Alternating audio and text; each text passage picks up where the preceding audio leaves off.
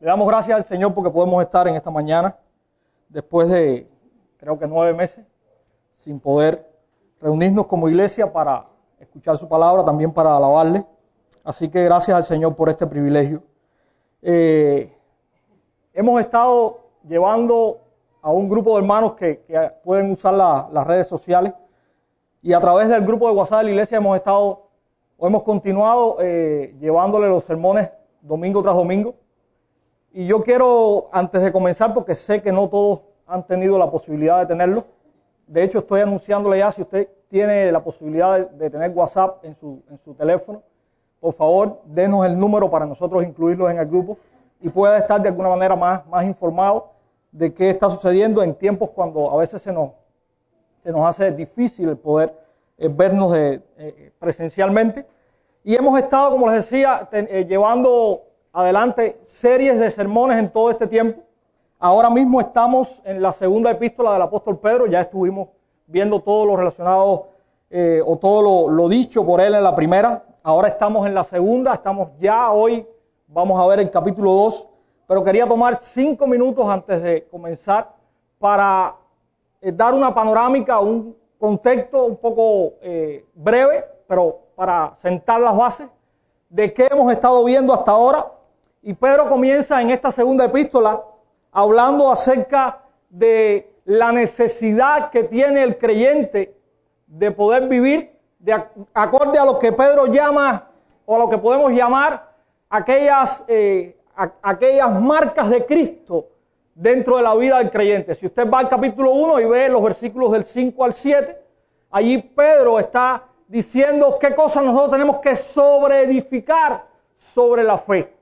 Él está hablando de la virtud y hablábamos en, el grupo de WhatsApp o en este sermón que Pedro quiere decir cuando usa esta palabra virtud y una serie de características que deben estar sí o sí en el creyente decíamos que las virtudes cristianas no son algo opcional en el creyente. Usted es creyente y como creyente usted debe vivir y reflejar a Cristo en su vida. Entonces, eh, esto fue lo primero que nosotros vimos en, esta, en este texto de, segunda de Pedro capítulo 1. También Pedro, y este fue el segundo mensaje que escuchábamos, Pedro hace alusión a la necesidad de aferrarnos a la palabra. Si usted comienza a leer ahí a partir del verso 13, Pedro dice que este mensaje que él está trayendo es un mensaje firme y es un mensaje seguro. No por lo que él está diciendo, aunque él puede dar testimonio porque conoció personalmente a Cristo, sino porque hay una historia y hay profetas que han traído la santa palabra de Dios, profetas fieles de Dios. Y Pedro dice que el testimonio de estas palabras es un testimonio seguro. Esto es lo que tenemos en el capítulo 1. Ahora vamos a entrar en el capítulo 2.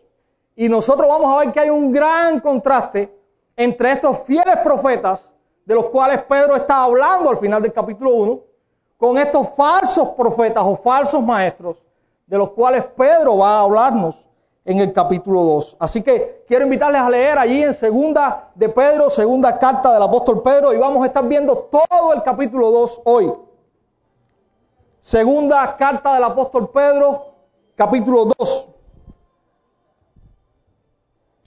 Si usted lo tiene y puede ponerse en pie, vamos a leer. Dice la escritura, en Israel también hubo falsos profetas, tal como habrá falsos maestros entre ustedes. Ellos les enseñarán con astucia herejías destructivas y hasta negarán al Señor, quien los compró esto provocará su propia destrucción repentina. Habrá muchos que seguirán sus malas enseñanzas y su vergonzosa inmoralidad. Y por culpa de estos maestros se hablará mal del camino de la verdad. Llevados por la avaricia, inventarán mentiras ingeniosas para apoderarse del dinero de ustedes. Pero Dios los condenó desde hace mucho y su destrucción no tardará en llegar. Hermano, usted tiene la Reina Valera de 60, esta es otra versión, pero estamos leyendo el mismo texto. Así que sígalo. Pues Dios ni siquiera perdonó a los ángeles que pecaron, sino que los arrojó al infierno dentro de fosas tenebrosas, donde están encerrados hasta el día del juicio. Dios tampoco perdonó al mundo antiguo, aparte de Noé y a los otros siete miembros de su familia.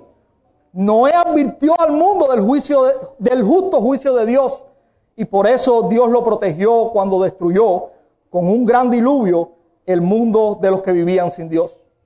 Tiempo después, Dios condenó las ciudades de Sodoma y Gomorra y las redujo a montones de cenizas. Las puso como ejemplo de lo que sucederá a la gente que vive sin Dios. Sin embargo, Dios también rescató a Lot y lo sacó de Sodoma, porque Lot era un hombre recto que estaba harto de la vergonzosa inmoralidad de la gente perversa que lo rodeaba. Así es, Lot era un hombre recto, atormentado en su alma por la perversión que veía y oía a diario. Como ven, el Señor sabe rescatar de las pruebas a todos los que viven en obediencia a Dios, al mismo tiempo que mantiene castigados a los perversos hasta el día del juicio final. Él trata con particular severidad a los que se entregan a sus propios deseos sexuales pervertidos y desprecian la autoridad. Estas personas son orgullosas y arrogantes y hasta se atreven a insultar a los seres sobrenaturales sin ni siquiera temblar. Aún los ángeles, que son mucho más grandes en poder y fuerza, no se atreven a presentar de parte del Señor cargos de blasfemia en contra de esos seres sobrenaturales. Estos falsos maestros son como animales irracionales que viven por instinto y nacen para ser atrapados y destruidos. Se burlan de lo que no entienden e igual que animales serán destruidos.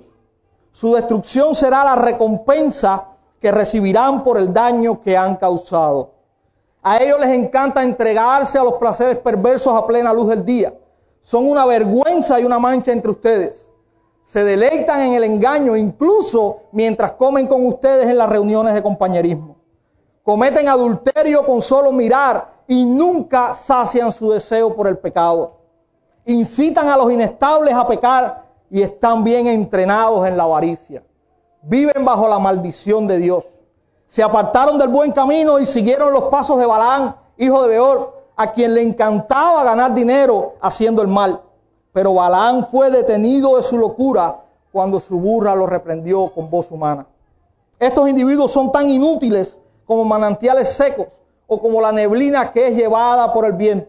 Están condenados a la más negra oscuridad. Se jactan de sí mismos con alardes tontos y sin sentido. Saben cómo apelar a los deseos sexuales pervertidos para incitar a que vuelvan al pecado los que apenas se escapaban de una vida de engaño. Prometen libertad, pero ellos mismos son esclavos del pecado y de la corrupción, porque uno es esclavo de aquello que lo controla. Y cuando la gente escapa de la maldad del mundo por medio de conocer a nuestro Señor y Salvador Jesucristo, pero luego se enreda y vuelve a quedar esclavizada por el pecado, termina peor que antes. Les hubiera sido mejor nunca haber conocido el camino a la justicia, en lugar de conocerlo y luego rechazar el mandato que se les dio de vivir una vida santa. Demuestran que tan cierto es el proverbio que dice, un perro vuelve a su vómito y otro que dice, un cerdo recién lavado vuelve a revolcarse en el lodo. Señor, te damos gracias en esta mañana por tantas bendiciones, Señor. Gracias porque tu misericordia, Señor, es tan grande, Padre, que nos cuesta contarla. Gracias porque tú, Señor, tienes cuidado de tu pueblo. Y en ese cuidado, Señor, nos permites en esta mañana estar alrededor de tu palabra ahora para aprender de ella. Ayúdanos, Señor, a exponerla con claridad. Y ayuda a tu iglesia, Señor. Ayúdanos a todos nosotros a poder vivirla, Señor, en integridad. Señor, ayúdanos, Señor, a tener cuidado de este, estas características tan perversas que hoy, Señor, están, las tenemos alrededor de estos hombres, Señor, impíos, que muchas veces se levantan en tu nombre, pero sabemos que de ti no tienen nada. Ayúdanos, Señor. Aléjanos, Señor, de todas estas cosas que no provienen de ti. Y ayúdanos a mirar, Señor, a estos fieles hombres del capítulo 1 que predicaron, Señor, fielmente tu palabra. Ayúdanos a ser como ellos, Señor, todos los días. En el nombre de Jesús oramos. Amén. Hermanos, un relato muy descriptivo, muy descriptivo. Yo creo que en el Nuevo Testamento tenemos tres relatos como este.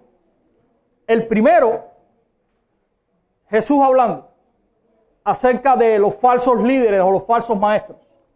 El segundo, el apóstol Pablo hablándole a Timoteo y previéndole o diciéndole, cuídate de esta gente, porque están ahí, porque están enseñando y porque de alguna manera hay mucha gente que tienen comezón de oír y se van a ir tras eso. No te enredes con ellos. Y el tercer, eh, la tercera vez que se menciona a este tipo de falsos maestros, lo hace precisamente el apóstol Pedro aquí. ¿Quiénes son estos falsos maestros? ¿Quiénes son estos falsos maestros? Y dice así el primer versículo del capítulo 2.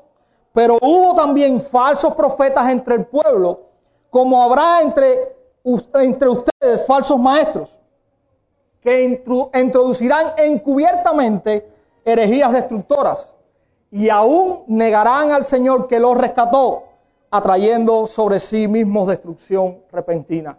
Y yo quiero detenernos un poquito en este versículo 1, porque como es costumbre en Pedro,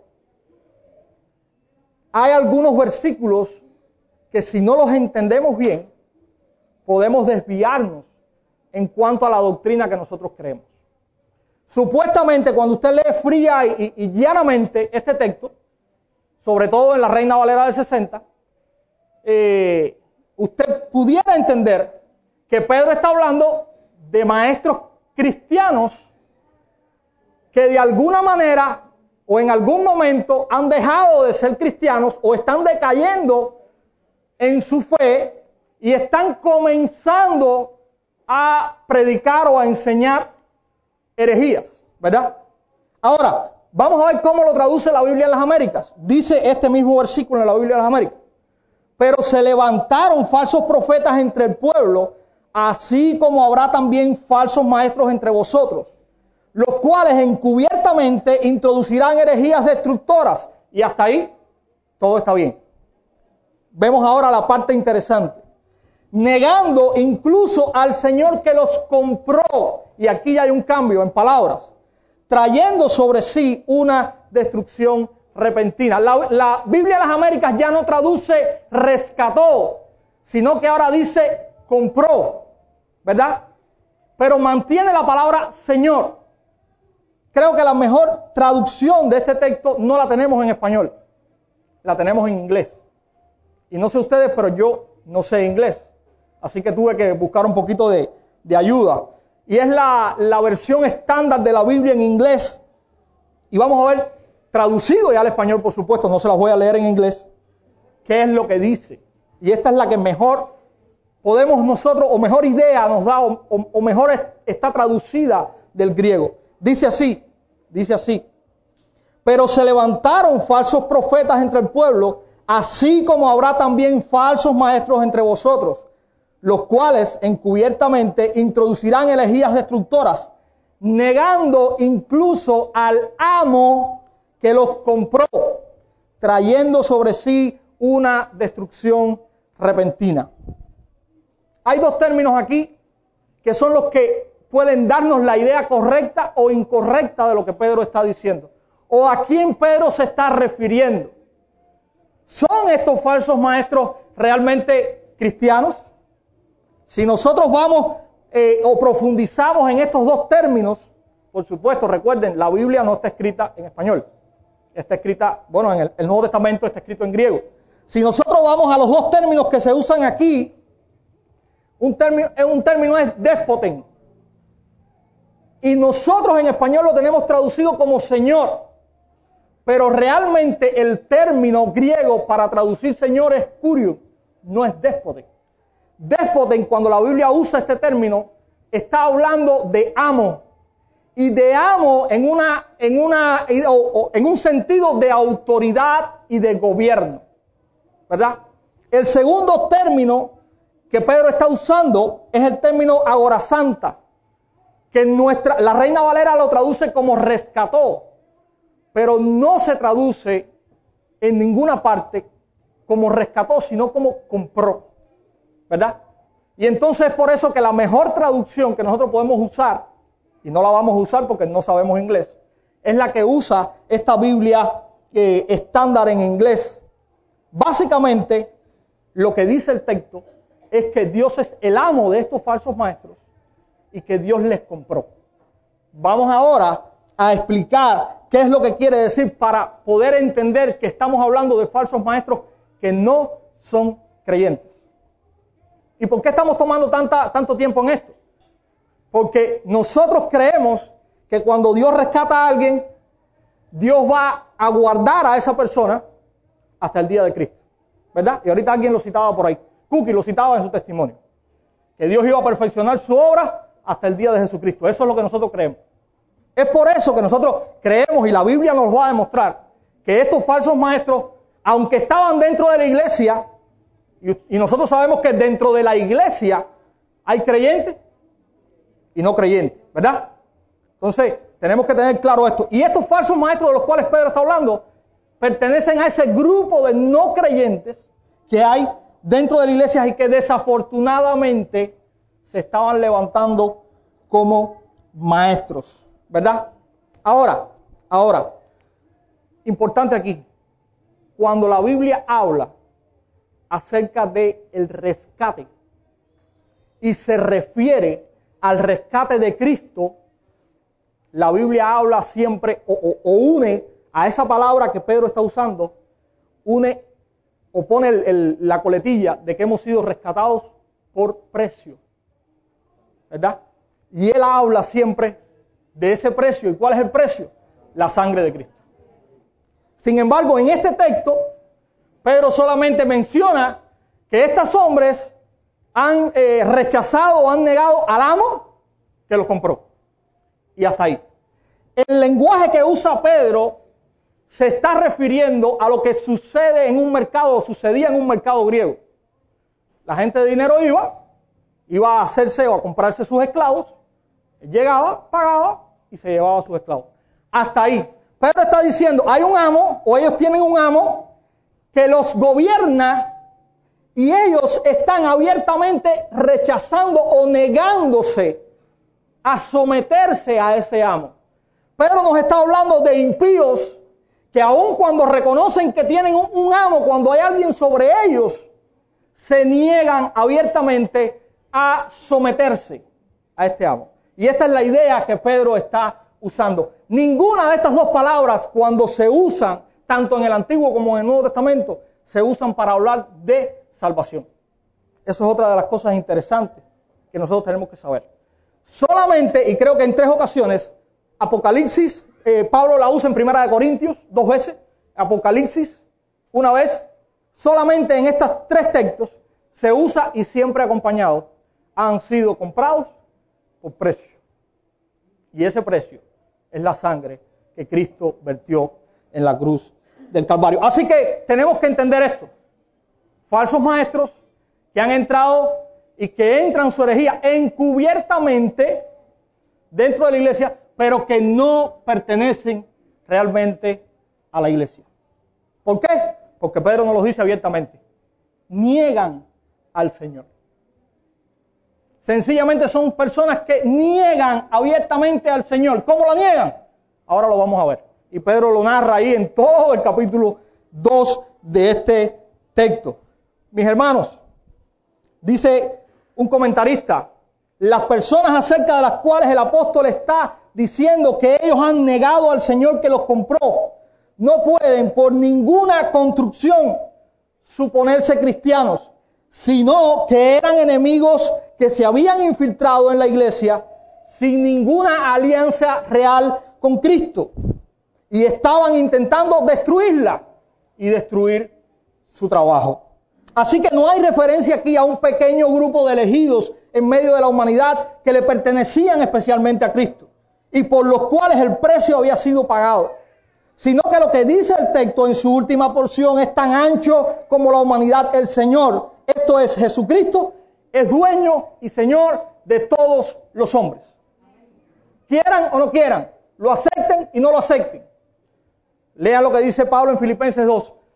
Toda rodilla se doblará y todos confesarán que Jesucristo es el Señor algunos con gozo y otros obligados. Eso es lo que Pedro está anunciando aquí en el versículo 1. ¿Cómo actúan estos falsos maestros? Y ahí tenemos ahora todo el centro del capítulo, versículo 2 al versículo 18. Una descripción muy gráfica Pedro hace ahí. Pedro presenta una larga lista de todas estas características que nos van a ayudar a identificar a estos falsos maestros. Vamos a repasarlas. En primer lugar, Pedro nos dice que introducen herejías. ¿De qué manera? ¿De qué manera? Encubiertamente. Y tenemos que entender esto. Aunque ellos no se esconden para enseñar, aunque ellos no se esconden para enseñar, ¿verdad? Sí son sutiles, sí son sutiles a la hora de introducir estas herejías. Muchas veces no se paran de buenas a primeras a decir barrabasadas, pero sí son muy sutiles a la hora de introducir todas estas herejías. Y cuando pensamos en los falsos maestros de hoy, ellos no son falsos muchas veces porque todo lo que dicen es falso. ¿Usted está de acuerdo en eso? A veces yo escucho algo que me mandan y comienzo a escuchar y yo digo, ¿esto está bien? Pero llega un momento en que yo digo, ¿qué dijo? No. Entonces, no todo lo que estos falsos maestros dicen es falso. Recuerden, estamos hablando de falsos maestros que están dentro de la iglesia, que conocen la escritura, pero ahorita vamos a ver que la tuercen para eh, su deleite o su bienestar o sus intereses.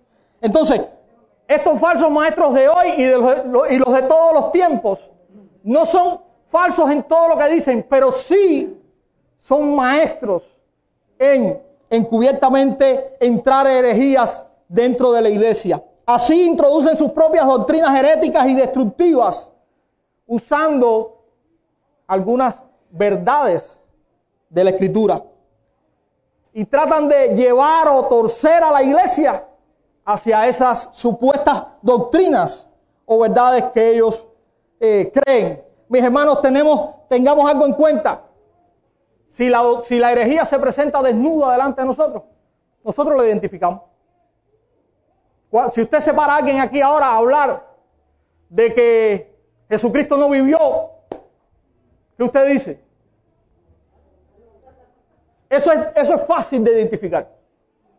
Pero si esa persona primero usa la escritura y, da un panorama y un contexto y sutilmente da a entender, no lo dice abiertamente, pero da a entender que Jesucristo no es el Hijo de Dios o no es 100% Dios, ya quizás nos cueste un poquito más de trabajo detectar eso. Bueno, básicamente eso es lo que hacen los falsos maestros de todos los tiempos.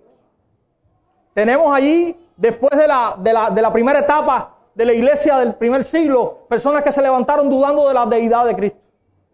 Maestros de la iglesia, no eran desconocidos, eran maestros de la iglesia, eran teólogos que tuvieron que ser rechazados y que hubo que hacer concilio y que tuvieron que ser expulsados de la iglesia. Y eran maestros dentro de la iglesia. No eran gente que no se sabía de dónde salieron. Entonces así funciona básicamente la herejía. Incluso, mis hermanos, pueden llegar a engañar a los verdaderos creyentes por momentos. Por momentos. Y yo quiero que usted se quede con esto en la mente. Por momentos. Por momentos. ¿verdad? Si usted escuchó el primer sermón, recordará que una de las cosas que Pedro nos enseña en esta carta es que la mejor manera de defendernos contra estos falsos maestros, ¿cuál es? La palabra. Pedro nos dice, miren, van a venir, pero aquí está la palabra que es segura. Esta es la que yo creo, esta es la que yo les he anunciado y esta es la que han anunciado todos los verdaderos profetas a través de la historia. Si ustedes conocen esa palabra que es verdadera y que es segura, ustedes van a estar preparados para rechazar a estos falsos maestros. Entonces esa es la, esa es la mejor herramienta, la mejor arma que nosotros tenemos como creyentes. La escritura, la palabra de Dios, mis hermanos, pero les digo algo triste ahora. En esta semana estuvimos conversando y alguien decía, Estoy convencido de que el principal problema de la iglesia es que no lee la Biblia y ora. ¿Usted sabe por qué caemos en todas estas cosas? ¿Por qué nos vamos detrás de todas estas fanfarronerías y detrás de todas estas basuras que habla la gente? Porque no sabemos lo que la Biblia dice. Y estamos a la expensa de que se pare alguien aquí a decirnos lo que la Biblia dice. Pero no tenemos ni, ni, ni, la, ni la sabiduría para decir, eso es lo que la Biblia dice, yo voy a ver si es verdad. Yo, me, yo voy a tomar la Biblia, yo voy a revisar si es verdad. La credibilidad que puede tener un maestro se la da única y exclusivamente la Biblia. Si alguien pueda saber lo que sepa, puede ser el mejor eh, orador que, que exista. Si no habla conforme a la Biblia, es un falso maestro. Y cierre sus oídos porque no vale la pena escucharlo. Eso es lo que la escritura nos dice. Necesita la iglesia, mis hermanos maestros, como los maestros del capítulo 1, no como los maestros del capítulo 2. Eso es lo que realmente la iglesia necesita. Dice Pedro que estos maestros serán seguidos. A veces decimos, ah, eso que están hablando bobería por ahí. No, dice Pedro que van a ser seguidos. Dice Pablo que van a ser seguidos y que van a amontonarse la gente detrás de ellos. ¿Por qué? ¿Por qué? Porque están hablando cosas que son bonitas al oído. Estamos cargados de predicadores motivacionales, cargados de gente que te va a decir mañana, oh, un lindo día, todos tus problemas van a ser resueltos. Y nos sentamos horas ahí a escuchar eso sin, ninguna base bíblica, sin saber que este mundo va a destruirse.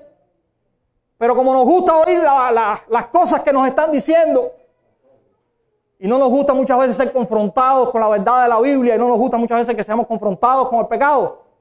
Entonces nos sentamos mejor a escuchar a estos charlatanes de la Escritura. Sería, hermanos, un error por nuestra parte menospreciar la influencia que tiene esta gente. Sería un error no darle importancia a la influencia que tienen esta gente. Muchos, muchos, desafortunadamente, irán tras estas falsas doctrinas. Hay mucho terreno fértil para esta gente. Nosotros tenemos que seguir escuchando al verdadero. Y el verdadero es Dios y su revelación es la escritura. Si no habla de la Biblia el maestro, no es maestro de Dios. Sencillamente. No hay más nada que, decir con relación a eso. En tercer lugar, dice Pedro aquí que son qué? Mentirosos. Y miren, eh, Pedro está hablando de dos pecados fundamentales de ellos. Uno no es la mentira, ninguno de los dos es la mentira. Pero dice que ellos usan la mentira para encubrir estos dos grandes pecados. Es decir, que ellos usan otro pecado para de alguna manera dar rienda suelta a sus grandes pecados. Esto es lo que Pedro nos está diciendo. Dice en el versículo 3, Dice en el versículo 3 que ellos usan la mentira para lograr sus deseos perversos. En el versículo 13 nos vuelve a decir que se deleitan en el engaño. Fíjense que dicen que hay deleite en ellos por mentir. Así es el corazón de estos falsos maestros. La mentira es su herramienta más eficaz para alcanzar sus perversos propósitos, mis hermanos. Mientras los verdaderos siervos de Dios usan la verdad de la palabra de Dios, estos usan la mentira para dar rienda suelta y fabricar lo que su corazón perverso e impío quiere fabricar. ¿Cuál es el pecado o cuáles son los dos pecados que Pedro dice aquí de estos falsos maestros? En primer lugar, Pedro nos dice que son avariciosos. Pedro habla acerca de la avaricia, versículo 3 dice que son llevados por toda avaricia. Versículo 14 nos dice, están bien entrenados en la avaricia. Y nos dice ahí en el versículo 14, y es interesante, pero nos remite a una historia del Antiguo Testamento. ¿Se acuerdan de Balán? Y muchos nos acordamos de Balán por la burra que habló, ¿verdad? Única en la, en la historia, una burra que habló. Pero está diciendo que esta gente son como Balán. Y en esta versión de la escritura que yo leí, hay una representación muy gráfica de Balán. Dice que a Balán le gustaba mucho, mire, el dinero. Tanto así que si nosotros vamos a número 22 a leer la historia de Balán, se presentan allí los sirvientes del rey eh, de Moab, creo, y le dicen a Balán, vamos, porque hemos visto al pueblo israelita y es un pueblo muy grande y queremos que tú los maldigas. Porque nosotros queremos ir a pelear contra ellos y queremos raerlos de la faz de la tierra. Balán le dice, ok, quédense aquí esta noche, yo voy a consultar a Dios para ver qué Dios me dice de eso. Dios se le aparece a Balán y le dice, ¿quiénes son esos hombres que están ahí? Y le dice, no, ellos vinieron porque quieren que yo haga esto. Y Dios le dice, cuidado, ese pueblo no es maldito, tú no puedes maldecir ese pueblo, ese pueblo es bendito. Balán se levanta en la mañana y solamente le dice a los hombres, mira, váyanse, yo sencillamente no puedo hacer lo que ustedes me piden. Pero no le manifiesta lo que realmente el Señor le había dicho. Al llegar allá el rey manda a una, comitiva más grande. Le dice, mira, estamos aquí de nuevo porque necesitamos. Dice el rey que te da lo que tú quieras. Posiblemente a Balán le han brillado los ojos. Él le dice, quédense yo voy a volver a consultar a Dios esta noche. Quizás Dios tenga algo más que decir. Mire, hermano, el corazón, lo que había en el corazón de, de Balán era, Señor, dame esta oportunidad. Y Dios le dice, ok, yo te voy a dejar que tú vayas con ellos, pero tú vas a decir lo que yo te digo. Dios iba a bendecir delante de todo el pueblo enemigo a su pueblo Israel. Y hermanos, es, interesante que cuando esta gente sale al otro día, y ahí está la historia de la burra, dice que ellos vienen pasando por un estrecho entre dos viñedos, y ese estrecho se hizo cada vez más estrecho. Y dice que Dios abrió los ojos de la mula y estaba el ángel del Señor con una espada desenvainada frente a la mula. La mula temió, se desbocó, dice esta versión de la escritura, y salió corriendo con, con Balán encima y Balán le cayó a palo para que volviera al camino. La llevó al camino y de nuevo esta mula vio al ángel del Señor. Pero Dios también abrió los ojos de Balán. Pero Dios abrió los ojos de Balán después que la mula le abrió, le habló. ¿Verdad? Balán no se dio ni cuenta de que la mula le estaba hablando. Balán entabló una conversación con la mula sin darse ni cuenta. Dios le reafirmó a este profeta, no puedes ir tras tus intereses. Yo te mandé, yo te envié, pero el mensaje que vas a dar es el que yo te voy a decir. ¿Cómo estaría el corazón de Balán que no solamente el Señor le habló aquella noche, sino que tuvo que pasar por esta experiencia única para reafirmar que había un solo mensaje que dar? Y no era el mensaje del dinero, sino el mensaje de Dios. Y Pedro nos está haciendo una descripción gráfica de cuánta avaricia y cuánto amor al dinero hay en el corazón también de estos falsos maestros. ¿Cuál es el otro pecado, mis hermanos? ¿Cuál es el otro pecado? yo creo que de este se habla más que la avaricia. Pedro habla gráficamente del pecado sexual de estos maestros. El apóstol abunda allí, versículo 2 nos dice que habrá muchos que seguirán su vergonzosa inmoralidad. Del versículo 6 al 8 habla acerca del castigo de Sodoma y Gomorra. ¿Por qué? Porque este era el pecado en que más se deleitaba aquella gente. Nos habla incluso de cómo él tuvo que sacar a Lot porque Lot estaba hastiado. Dice esta versión, Lot estaba hastiado de todos los días tener que vivir dentro de aquella gente pecadora, con aquellos deseos pervertidos. Dice allí la escritura. Dice el versículo 13 que a estos les encanta, no solamente encubiertamente, sino a plena luz del día, estar en medio de sus deseos y apetitos sexuales pervertidos. Dice en el versículo 18, saben cómo apelar a los deseos sexuales pervertidos. Pero nos da una serie de apuntes sobre la gran depravación de estos hombres, que son, mis hermanos, literalmente escalofriantes. Mire, son unos aberrados sexuales. Es lo que Pedro nos está diciendo aquí. Lo cita, en este capítulo lo cita como cuatro o cinco veces. Nos habla acerca del pecado sexual de esta, de esta gente. Su vida no es la vida que distingue a un hijo de Dios. Es la vida que distingue a un hijo del diablo. ¿Verdad? Y eso es lo que Pedro nos está ilustrando de esta gente. Alguien dijo, apoyar la inmoralidad sexual es una herejía. Es una ofensa contra Jesucristo nuestro Señor. La práctica y la propagación de la actividad sexual fuera del matrimonio es una negación al maestro que nos compró, porque murió por nosotros para liberarnos de la dominación de la pasión sexual. Debemos glorificarlo con nuestro cuerpo, sometiéndonos a su modelo de realización sexual. No hay nada nuevo acerca del sexo libre. Todas las épocas ha estado. Debemos resistirlo hoy con determinación, como los apóstoles de antaño. Mis hermanos, todas estas cosas, dice también Pedro, que tienen consecuencias. Y esto es lo que queremos ver ahora. En primer lugar, una de las consecuencias de esta vida es el menosprecio por el Evangelio.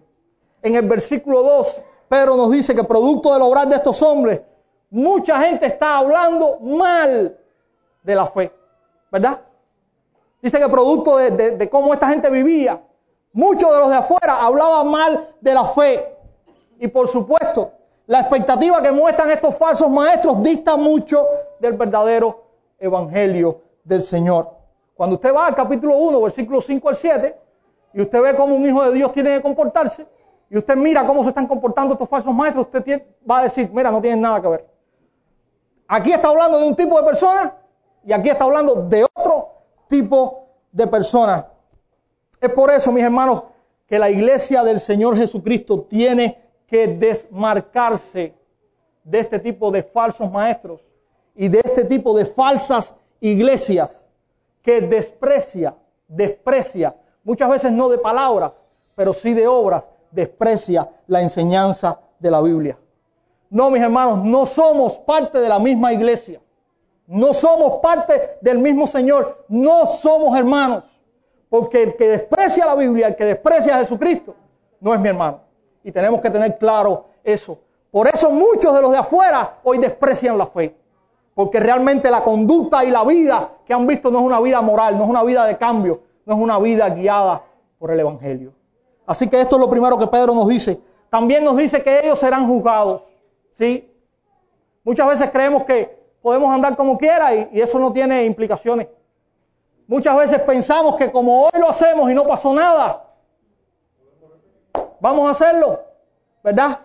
Pero Pedro nos dice, y nos refleja esta dura realidad, que un día esta gente va a ser juzgado. Dice el versículo 3 que Dios ya los condenó desde hace mucho y que su destrucción no durará. En los versículos 4 al 10 usted sabe lo que hay. Dios juzgando. Dios juzgó ángeles, Dios juzgó en el tiempo de Noé y Dios juzgó a Sodoma y a Gomorra. Sodoma y Gomorra no, no fue juzgada el primer día, pero llegó un día cuando Dios dijo, basta, y el juicio de Dios vino implacablemente sobre esta gente. Al final del versículo 17 dice ahí el texto, están condenados a la más negra oscuridad. Sus pecados no quedarán impunes. Mis hermanos, Dios no puede ser burlado. Y estos hombres pecadores, dice la escritura, que están en camino a su propia recompensa si no se arrepienten. Los versículos 20 al 22 son una descripción gráfica de que no basta con escuchar y con entender el Evangelio si no hay una entrega y un cambio de corazón. A veces también estos versículos son malentendidos. Y Pedro está hablando ahí de, los, de estos mismos maestros. Y Pedro está diciendo, miren, era mejor que no hubiesen escuchado la verdad, porque su condenación va a ser aún más grande, ¿verdad? Eso es lo que dice allí. Y Pedro termina con dos ilustraciones tremendas el perro vuelve a su vómito y el cerdo recién lavadito ahí limpiecito, cuando ve el charco, para allá va, ¿verdad? Eso es lo que, lo que ahí eh, el apóstol nos dice. Alguien dijo sobre este texto, Pedro compara a los falsos maestros con los perros y los cerdos. La práctica traiciona la naturaleza, dice este, este escritor. Los perros vuelven a la corrupción que vive dentro de ellos mismos, que es el vómito. Los cerdos vuelven a la suciedad que encuentran afuera de ellos mismos. Aunque su adiestrador los limpie de vez en cuando, los falsos maestros en consideración hacen ambas cosas. Hermanos, el apóstol Pedro pareciera estar hablándonos directamente a nosotros hoy. Si usted mira a nuestro alrededor, ahí los tenemos. Ahí están estos falsos maestros. Así que pareciera que este texto fue escrito para nosotros hoy directamente. Cierren sus oídos, mis hermanos, y este es el llamado, cierren sus oídos a estos falsos maestros. No podemos aplicar más el mal el texto que dice escudriñarlo todo y retener lo bueno. No, aquí no hay nada que escudriñar.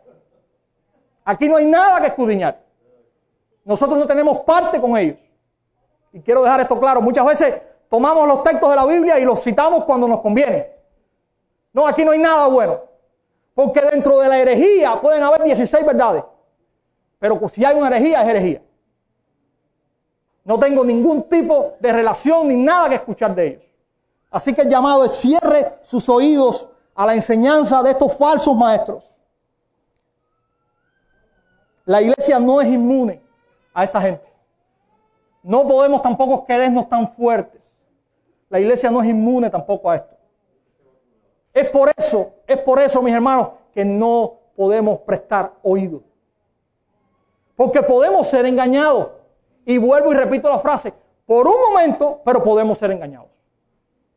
Así que es por eso que no podemos dar ninguna entrada a estos falsos maestros. Hermanos, este pudiera parecer un sermón para juzgar y criticar a esta gente. Bueno, simplemente es un texto que está en la Biblia y que tenemos que predicar y tenemos que enseñar y tenemos que alertar a la iglesia. No estamos juzgando, pero sí estamos diciendo hay falsos maestros y no tenemos nada que ver con ellos. Ni la iglesia tiene nada que ver con ellos. Tenemos que ver con aquellos que son fieles a la escritura y que predican la verdad de la Biblia. De ahí en fuera, pasamos. ¿Verdad? El pastor John Piper nos recuerda, ser insensible fomentar la impresión de que las preocupaciones más importantes de nuestra predicación, enseñanza y asesoramiento son la alteración de los estados psicológicos y la modificación del comportamiento. Esto es lo que muchas veces hacen esos falsos maestros. Hablan cositas bonitas para que tú te sientas bien. Dice este predicador, eso no es lo que nosotros tenemos que hacer. Si esto fuera nuestra preocupación más importante, entonces nuestra predicación simplemente sería una variedad de psicoterapia. La doctrina cristiana sería simplemente otro medio para la salud mental y la iglesia solo sería otra institución para el avance del bienestar psicológico y social. Esa es exactamente la manera en la que cada vez más gente ve la predicación, la doctrina y la iglesia. Es despiadado porque trata la vida como si fuera un juego cuando en realidad la alegría eterna en el reino de Cristo y la miseria en el infierno es lo que verdaderamente está en juego. Esa es nuestra preocupación más importante. Y lleva a la iglesia a diferenciarse de todas las otras instituciones humanas. Segunda de Pedro 2 tiene el propósito de impedir que seamos pastores insensibles. Tiene el objetivo de impedir que se juegue en ese púlpito tiene como meta evitar que nuestros sermones sean discursos motivacionales sobre el poder de los pensamientos positivos. Apunta a hacernos serios con respecto al llamado y que nos enojemos acerca de las falsas enseñanzas y que nos contristemos por la destrucción de los impíos. Este capítulo no es accidental en las Sagradas Escrituras. Es la palabra de Dios y es útil para enseñar, reprender, corregir e instruir en justicia para que todos nosotros seamos muy, muy celosos al confirmar nuestro llamado y elección. El juicio divino va a caer sobre aquellos que niegan a Cristo de esta manera. El cielo y el infierno depende de si seguimos a Cristo en la justicia o si lo negamos en la inmoralidad. Y por último, no podemos dejar de mencionarlo porque si no, no estaríamos haciendo una predicación cristiana. Estos falsos maestros están llamados también a arrepentirse y a creer en el verdadero evangelio. Si ellos van a los pies del Señor en arrepentimiento y fe, el Señor Jesucristo les perdona. Si nosotros estamos creyendo hoy un falso evangelio y vamos a Jesucristo en arrepentimiento y fe, Él nos perdona, Él nos salva y entonces nos, nos usa para enseñar el verdadero evangelio de la gracia de Él. Así que hay esperanza, hay esperanza. Y cuando usted piense en aquellos que están escuchando cosas falsas por ahí o están enseñando cosas falsas, ore para que el Señor pueda cambiar esos corazones y pueda llevarlos en arrepentimiento. Y ya no sean rebeldes que niegan al Señor, sino que sean obedientes en gracia para con el Señor, que los rescató de verdad a precio de sangre. Que el Señor nos ayude, mis hermanos. Es la, es la, exhortación final, que el Señor nos ayude a ser fieles, a estudiar su palabra, a no irnos con la primera bobería que escuchemos. La Biblia es lo que necesitamos, la Biblia es lo que tenemos que enseñar, la Biblia es lo que tenemos que comer todos los días. Y así evitar escuchar cosas locas que andan muchas por ahí. Tenemos que ser obedientes al Señor. No estamos aquí para la autosatisfacción. No, esta vida no es nuestra. Esta vida es del Señor. Y si nuestra vida no está para glorificar al Señor, como decía mi hermana Cookie ahorita, mire, es basura lo que estamos haciendo. Y no somos maestros de Dios nada. Somos impíos que necesitan ser regenerados. Así que el Señor nos ayude, mis hermanos, a serle fieles a Él. Que el Señor nos bendiga.